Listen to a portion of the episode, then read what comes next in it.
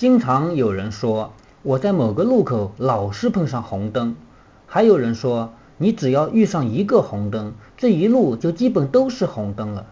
说这种话的人至少犯了两个错误：一是没有拿详实的数据说话，二是没有认识到人内心深处的不足。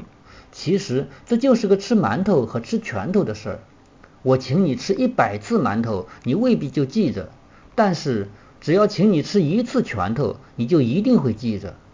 倒不是说你这个人在主观上忘恩负义，而是每一个人或者说整个动物界都有这样的本性，会记住自己面临的危险和不愉快，